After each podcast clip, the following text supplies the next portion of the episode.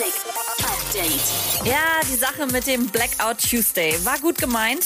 Alle haben mitgemacht, Labels, Künstler, ganz normale Leute wie du und ich, aber so richtig geil kam's nicht an. Lil Nas X schreibt sogar, der Blackout Tuesday war die blödeste Idee ever. Anstatt nichts zu posten oder nur einen schwarzen Screen, sollten wir uns alle lauter als jemals zuvor gegen Rassismus stellen.